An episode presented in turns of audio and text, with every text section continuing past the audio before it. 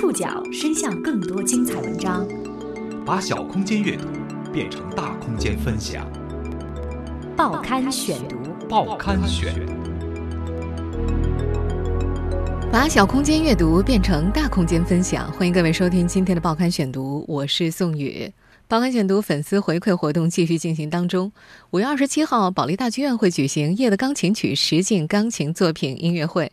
五月二十三号之前，在报刊选读节目播出时间段给微信公号留言，就有机会获得门票。昨天的幸运儿是簸箕小司，请回复您的真实姓名和手机号码，方便领取属于您的奖品。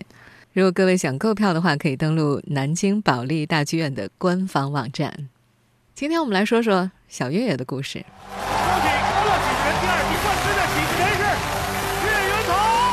不久前，岳云鹏和搭档孙越一起拿下了《欢乐喜剧人》第二季的冠军。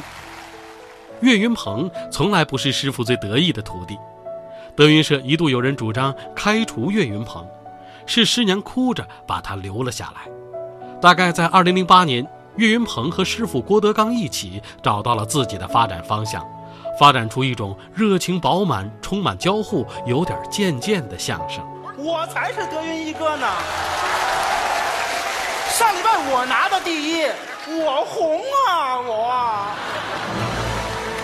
他背负着争取年轻观众的任务，在师傅郭德纲的照顾和德云社资源向他倾斜的情况下，这个昔日的童工穷孩子正越战越强。报刊选读，今天和您一起了解，从岳龙刚到岳云鹏。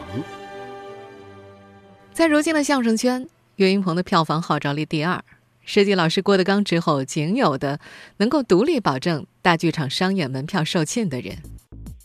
这几年，他像是坐上了节节推进的升空火车，名气、财富、成功，一切迅速向他涌来。他先是连续两年在春晚登场，然后是出演票房超过十亿元的电影《煎饼侠》。在电影里，他把那首《五环之歌》唱到了祖国各地。继而又出现在了两档热播真人秀节目里，在大牌云集的《欢乐喜剧人》第二季的竞演当中，小岳岳成了喜剧之王。这同时也是郭家班的胜利。在此前几年，喜剧的王冠一直戴在占据春晚多年的东北赵家班的头上。岳云鹏说：“以前看电视的时候说大明星没时间都在飞机上睡觉，怎么连睡觉的时间都没有呢？现在，他相信了。”然而，那种如履薄冰的感觉一直伴随着他。心理学上有人将之称为“冒名者的恐惧”，就是总觉得自己做得不够好，像一个冒名顶替的人。岳云鹏的这种感觉和他的经历有关。他出生于河南濮阳的九口之家，那时候他还叫做岳龙刚。他有五个姐姐，在本就物质匮乏的农村，超生家庭就更加艰难。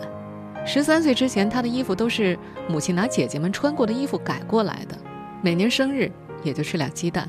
从记事起，他父母的头发就一直是白的。因为交不起学费，岳云鹏十四岁就到北京打工。在保安队的第一个月，他的工资被克扣一空。他刷过厕所，干过电焊，在餐馆里做过服务员。他被人糟糕的对待，因为牵强的借口数次辞退。他曾是可以轻易被呵斥和咆哮的群体里的一员。生活像块苦味的纯黑巧克力。然而，我们今天故事的重点并不在于讲述人生的不易。岳云鹏的草根范儿是人们喜欢他的原因。与他师傅郭德纲一样，他同样是以平民百姓的角度戏谑这个世界。他的姿态甚至摆得更低。报刊选读继续播出：从岳龙刚到岳云鹏。您介绍我当一名保安，啊，这靠谱了。好。嗯，这是我喜欢的工作，就喜欢这。什么叫保安？就保证大家社会安全嘛，不是？安定团结。对。我们现在听到的这段相声出自《保安队的日子》，是岳云鹏根据亲身经历创作的，许多细节都是真实的。年仅十四岁的他，曾在北京石景山重型电机厂里当过一年的保安。虽然已经红了，但直到现在，岳云鹏看上去还不是特别像明星。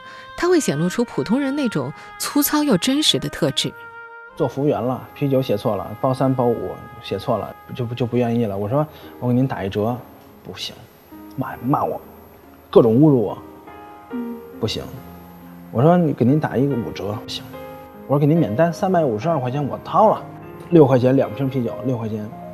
我们现在听到的是二零一五年年初央视面对面节目的片段，他谈起十五岁那年在餐馆里当服务员，因为算错了两瓶啤酒的价格，被一位客人辱骂了三个小时。之后他在全员大会上被当众开除。对于那段被伤害的往事，他的态度不是放下，也不是幽默的应对。我还是恨他，真的。春晚都上了，你是一个演员了，你挣的比原来多了。你对面对面节目这么深度的节目，你采访你，你应该说实话，你应该怎样怎样，你不应该恨他了，你应该感谢他曾经怎怎么样怎么。如果没有他，你不会被开除，你没有他，你不会认识郭德纲。我还是恨他，我特别恨他，到现在我也恨他。凭什么？在节目里，他喃喃地说着，什么好话我都说了，眼泪顺着眼颊滴落了下来。我我都我都给你道歉了，我说我什么什么好听的话都说了，你你这样。问答网站知乎社区有个专门的话题是讨论岳云鹏的这句话的，占压倒比例的人表示理解岳云鹏的反应。一位网友写道：“清仇必定寡恩。”岳云鹏的恩人是在2004年和他相遇的，那时还叫岳龙刚的岳云鹏是老北京面馆海碗居的传菜员。有一天，他和早就互相看不顺眼的门童孔德水打了一架。岳云鹏先动的手，按照饭馆规定，员工打架罚款五十块。不过时值春节，经理撮合两个闹别扭的小伙计在内部联欢会上表演双簧，改善关系。年后，孔德水和一位姓赵的熟客讲起了这次表演，赵先生便请两个人到家演了一遍，对他们说：“既然你们喜欢这个，我给你们引荐一个人。”他说了个两人均未听过的名字，郭德纲。那是二零零四年，郭德纲三十一岁。套用他著名演讲式相声“相声五十年之现状”的说法，正是大雪纷飞、大吃腊上连条狗都没有的艰难岁月。他在华生天桥办北京相声大会，勉力维持生计。最少的一次，全场只有一位观众。郭德纲收下了两个小伙儿，对他们没抱什么希望。两个面馆伙计没有整块的时间学相声，最初只是坐着听，顺便给园子里增加点人气。趁饭馆两点午休，两个人就往剧场赶，四点半赶回去上班。他们仍要晚上十点下班，次日八点上班。有一天从剧场回城下起了倾盆大雨，两个人淋得透湿，回到面馆也没其他衣服，挨了领导一顿骂。二零零四年底。孔德水和岳龙刚从面馆辞职，全身心地投入学艺。宿舍没了，就租了间地下室，屋子里只摆得下一张床垫，鞋拖在门外。师娘王慧看他们可怜，就在北京大兴区的庞各庄花了两百块钱租了个院子让他们住。他们住了个上世纪四十年代盖的、窗帘还要糊纸的房子，但至少可以一人一间了。岳云鹏主攻太平歌词。孔德水拜师之后改名孔云龙，主攻贯口。他们练得很勤奋，睡觉前、上厕所、走到哪儿都在背。周末的时候，他们去剧场串场，观众没坐满就没有钱，他们只算学徒，而不是正式演员。坐满了，师娘会给五十块钱，这点钱时有时无，根本就不够花的，挨饿是经常的事儿。郭德纲那时也不容易，一家人带着另外几个徒弟租了个三居室住。孔云龙和岳云鹏在庞各庄住了近两年。有时候肚子饿，他俩都喜欢看一个名叫《炊事班的故事》的情景喜剧，一看投入了，饿劲儿就过去了。成了名人的岳云鹏尚未适应，甚至有点本能抗拒台前幕后都被娱乐化裹挟。与一般的相声演员爱耍贫嘴、逗闷子不同，生活中的岳云鹏是个内向寡言的人，他身边的所有人都验证了这一点。报刊选读继续播出，从岳龙刚到岳云鹏。生活中的岳云鹏内向寡言，经纪人王雨清回忆，在陌生人面前啊，他不会很快就升温的。他在二零零七年年底认识岳云鹏的时候，觉得他连话都不敢多说。即便对熟悉的人，他也不会轻易开启心事。搭档孙越见证过岳云鹏的痛苦。二零一三年。德云社在德国巡演时，岳云鹏的父亲去世，他决定演完之后的第二天坐飞机赶回国，这是他的选择。相声圈的玉德是一比天大，但也成了折磨他至今的隐秘痛苦，都存在心里头。即便是和孙越，也很少聊这件事儿。我当时我在德国演出，明天就演出了。我今天晚上接到接到通知，我接到这个通知以后，回到宾馆，pad 里有有有张我父亲照片，我摆在桌子上，往这一跪，我不决定不起来了。我说对不起你，我可能真的回不去，临时机票再改改，可能跟真的回不去，真的会肯定会遗憾一辈子。徒弟尚小菊读德云社全日制少年班的时候，岳云鹏过来代课，一进门全班就鼓掌了，大家特兴奋。期待他卖萌耍贱，结果跟舞台上感觉完全不一样。他全程严肃，话也没说几句，反倒是孙越成为了主导者。到了二零一二年，社里指派尚小菊拜岳云鹏为师。相认的那晚，在剧场后台，岳云鹏说的话少，少的足以让尚小菊可以记清楚每一个字。以后你就是我徒弟了。他又喊来妻子郑敏，以后这就是咱徒弟。没再说多余的话，就这么简单。新徒弟想与师傅走得更亲近，于是有一晚主动提出演出结束不想回学校了，想去师傅家住。岳云鹏同意了。尚小菊坐副驾驶，开车回家的一路上，两人谁也没说话，车上也没放音乐。他设想的师徒俩一起喝酒、畅所欲言的场景并没有发生。把尚小菊安置到书房之后，岳云鹏就去客厅看电视了。那一晚漫长而又煎熬，由于紧张，尚小菊一直憋着泡尿，不敢出房门，最后实在忍不住了，才去了厕所。尚小菊后来才知道，师哥去师傅家的经历更倒霉。岳云鹏往往中午才起床，没有吃早饭的习惯，偏偏那天连午饭也忘了做了。师哥原本三餐规律，被连饿两顿，到了下午人都懵了。慢慢的，尚小菊搞懂了师傅的脾气。他从不夸人，也不安慰人。他并不是讨厌你，他就是不爱说话。他私下的状态似乎总是很疲惫，而且忧郁，让人不忍打扰。徒弟开始重构起师徒之间的交流模式，那就是有事儿直说，别等他问你。他发现师傅几乎是有求必应。他第一次管岳云鹏要钱是和同学打赌。说到这儿的时候，九五年出生的尚小菊有点不好意思，因为这并不是什么值得骄傲的经历。与师傅见面，总会被问几个家常问题：最近有人欺负你吗？缺钱花吗？他决定回句新鲜话：“嗯，没钱了。”岳云鹏马上就掏了三百块给他。尚小菊惊了：“还真给？以后就接着要。说实话，有点觉得自个儿不要脸，但师傅要给你钱，吃的会更好一点。”师傅不会记得徒弟的生日。但如果主动告诉他，他会叮嘱妻子郑明买礼物。尚小菊今年生日收到的是一双乔丹鞋，家里有七八双鞋都是师傅送的，还有衣服、手表、大褂。尚小菊算过，师傅已经在他身上花了几万块钱了。岳云鹏的三个徒弟都知道他的银行卡密码，一起出门吃饭，徒弟拿去结账。他们建了个微信群，岳云鹏的妻子郑明也在里面，群名就叫做“小家庭”。最近，岳云鹏在印度拍戏。他生日那天，尚小菊发微信祝福，没有回复。不过做徒弟的不以为意，因为如果别人发的话，他会回谢谢。按照他的理解，如果师傅不再假装客气，那么师徒关系已经到达了一个新高度，就像是真正的朋友。他又给师傅发了八块钱红包。几秒钟之后，他看到那个红包默默的被领了。现在你大概了解到岳云鹏是什么样性格的人，你大概可以想象这样一个人丢到以人精为主的相声团体里是什么感觉。他甚至差点儿被逐出师门。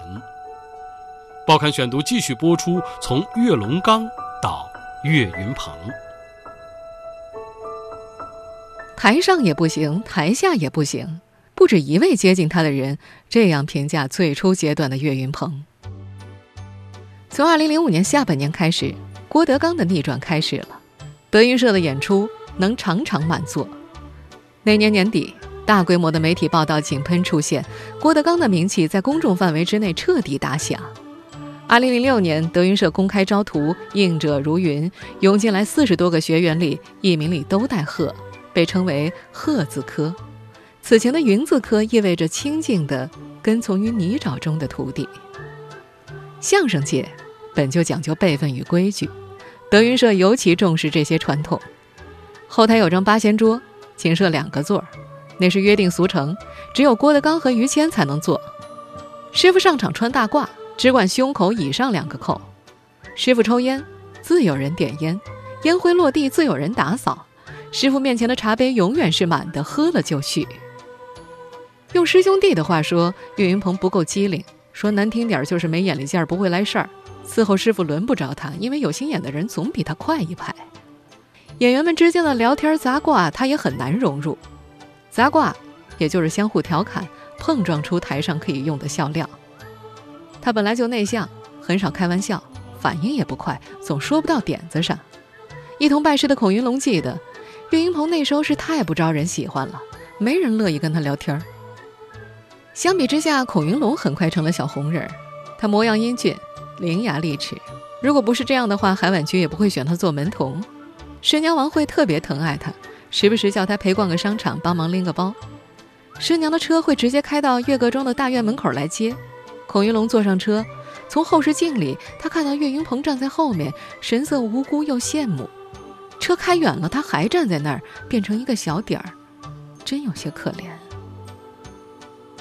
就像带着儿子逛街，看到好看的衣服或鞋，师娘就会买。有一次，师娘为他花一千七百块钱买了一身阿迪达斯的套装，跟师娘熟了，他还真敢说：“您已经两个月没给我买衣服了。”衣服一旦买下，他都是马上穿回去显摆，然后岳云鹏会默默的摸两下。更要命的是岳云鹏台上的表现，熬到二零零五年夏天，终于有了个说相声的机会。师傅让他上台说一段十五分钟的杂学唱，岳云鹏搞砸了，是狠狠的搞砸了。徒弟尚小菊说：“说二十分钟没人乐，这种情况可能有。”但是他师傅发生的状况是这么多年德云社都没有过的。他在台上只待了三分钟，头脑一片空白，因为极度紧张还引发了胃痉挛，下场就哭了。此后相当长的一段时间里，他失去了任何表演机会，工作只剩下了摆放剧场桌椅与扫地。与他同时间的孔云龙却进步神速，很快就有了固定的搭档栾云平，并且还获得了德云社十周年庆典和师傅同台演出的机会。二零零六年十月，郭德纲举行百支仪式，收何云伟、孔云龙、栾云平、曹云金和于谦的幼子于云亭为徒弟。除了小朋友之外，这其实是一个钦定四大弟子的仪式。岳云鹏正式拜入师门要晚上三年。事实上，直到赫子克的一些学员已经有了表演的机会，他依然是边缘角色。至少有三次，有人向郭德纲提出要开除岳云鹏。前两次是在剧场后台，郭德纲答道：“再看看吧。”第三次是在二零零五年底为大师兄何英伟和师叔李菁举办的庆功宴上。他们在北京的相声小品邀请赛上获得了一等奖。那本该是个欢喜的场合，但气氛在微妙的变化。郭德纲说：“你看啊，你们和氏哥都拿大奖了，再瞧瞧你们这几位，尤其是小岳，你们得多努力，多进步。”自然而然的话题就集中于对岳云鹏的批判，有人再次提出开除他。岳云鹏哭了，他哭得很伤心。一片混乱中，师娘王慧也哭了，他对岳云鹏说。你放心，宁可留着你扫地，也不能把你轰走。这是说给岳云鹏听的，也是说给所有人听的。那是最后一次岳云鹏遭遇逐出师门的危险。李云杰后来说，他摔得越深，爬起来往上蹦得越高。我们没有那么大的落差。这段险些被开除的故事，不同人在不同的场合都讲述过。但是出于某种惯性，人们总是从失语者的角度来理解这段故事，而忽略每个人都是有选择权的。岳云鹏说，他当时有两条路，一条是回家种地，一条就是留在这儿继续学习。他自己没有办法，他不像条件特别好的学生，比如生长在北京的，他是生生被逼出来的。岳云鹏把学相声当成了一条单行道，一门心思钻业务。他一直没找到自己的方向，直到二零零八年，《报刊选读》继续播出，从岳龙刚到岳云鹏。二零零八年春节，徒弟们在郭德纲家看电视，一个叫小金龙的二人转演员和观众互动，观众一举手，他就下跪；举另一只手，他就唱歌。郭德纲对岳云鹏说：“你的机会可来了，你也可以试试，你会唱歌呀。”岳云鹏确实喜欢唱歌，而且一去 KTV，他点的都是那些老气横秋的歌。自此，岳云鹏做开场的铺垫时戴个墨镜，模仿那位二人转的演员，要么唱，要么跪下来与观众做互动，场面很是火爆。墨镜盖住了他的脸，他突然就没了羞涩和紧张。他找到了自信，也许更重要的是，他找到了一种只属于他的特别武器。传统来说，逗哏可以分为帅、卖、怪、坏四种风格。郭德纲属于坏，具有超强的现场砸挂能力，而岳云鹏是第五种风格，贱。他更像一种主观感受，这是一种在网络时代才有可能被充分理解的定义。上礼拜我拿的第一。我红啊！我只听他那尖细的声音是不够的。用网友的话说，一定要看到作死的表情，才能知道什么叫做贱。对不对？就就哪儿就德云一哥了？你有点亢奋了。这种风格能够弥补他的短板，比方说面对观众捣乱的时候，郭德纲总能用一种嬉笑的方法巧妙的平复或者绕开，而岳云鹏往往会沉下脸来似怒非怒。那小孩，你给我坐好。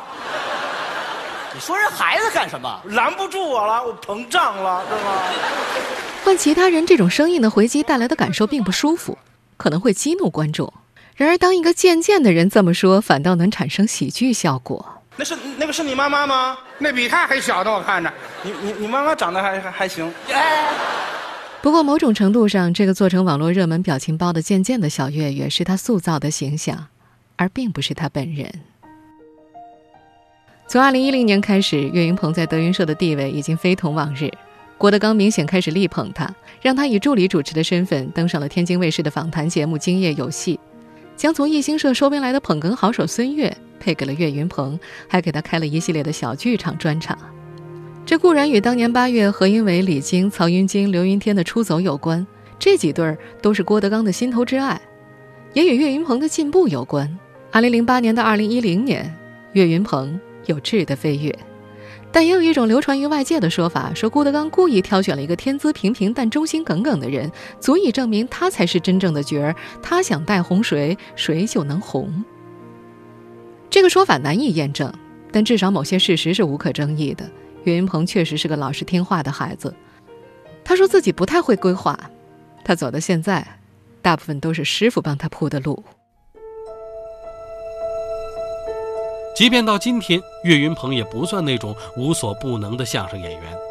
他不会 B-box，也少有模仿，没尝试过说唱，但他又是愿意尝试新花样的人。报刊选读继续播出，从岳龙刚到岳云鹏。德云社里有一批传统派，他们趋向于稳健的使活儿。以前的老先生怎么使，现在舞台上就还怎么使。负责向学生授课的德云总教习高峰就负责教授最传统的段子。对于尚小菊来说，高峰是帮他打下地基的人，师傅岳云鹏则是带他跳出地基的人。相声泰斗马三立的经典段子《对春联》里，春联只念一遍。这对子联字数也有限制。对呀，对呀，您知道吗？你说一个字儿，我给你对一个字儿。你说俩字儿，我跟你对俩字儿；你说一万个字儿，我跟你对一万个字儿。哎，而四月十七号，在河北沧州的演出现场，岳云鹏把春联变成了和观众的互动。他先念一遍，然后又念一遍，接下来鼓动全场的观众。于是，整个体育馆都在念春联。搭档孙越说：“现在全中国说相声这么来回互动、跳入跳出的，谁也干不过他，形成他的风格体系了。”传统派可能无法接受这种行为。首先，祖师爷没这么干过；其次，也是有风险的。观众出戏了呀，叙事的主线也被打断了。孙越最初就不太适应，不过他发现观众认可度挺高的，他想通了。相声发展到这个年代，需要越来越多的互动，因为观众也是有展示欲和表现欲的。要说最能引起全场互动的，当属《五环之歌》了。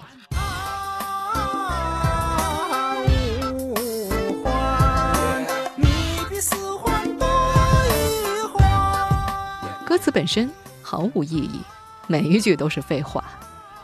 不过现在《五环之歌》已经成了岳云鹏的标签，它变成了手机铃声。还被选作电影《煎饼侠》的主题曲，岳云鹏的表演里也经常会出现全场大合唱《五环之歌》的情景。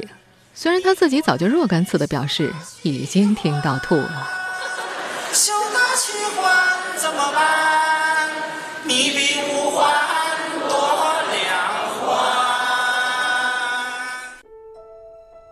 如今，有人管岳云鹏叫相声阿甘。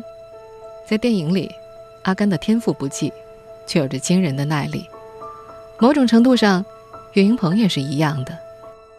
相声是他十八岁之前从来没有接触过的东西，是他饿肚子的时候选择的职业。他曾直白地说：“学相声是为了生活，为了养家糊口。”而最后，他爱上了他。我们今天讲述的并不是英雄的故事，只是关于中国梦的某种草根样本。整个故事的精华并不在于一个出身卑微的人最终获得了命运的眷顾，而是在漫长巨大的失败中，他如何面对自己。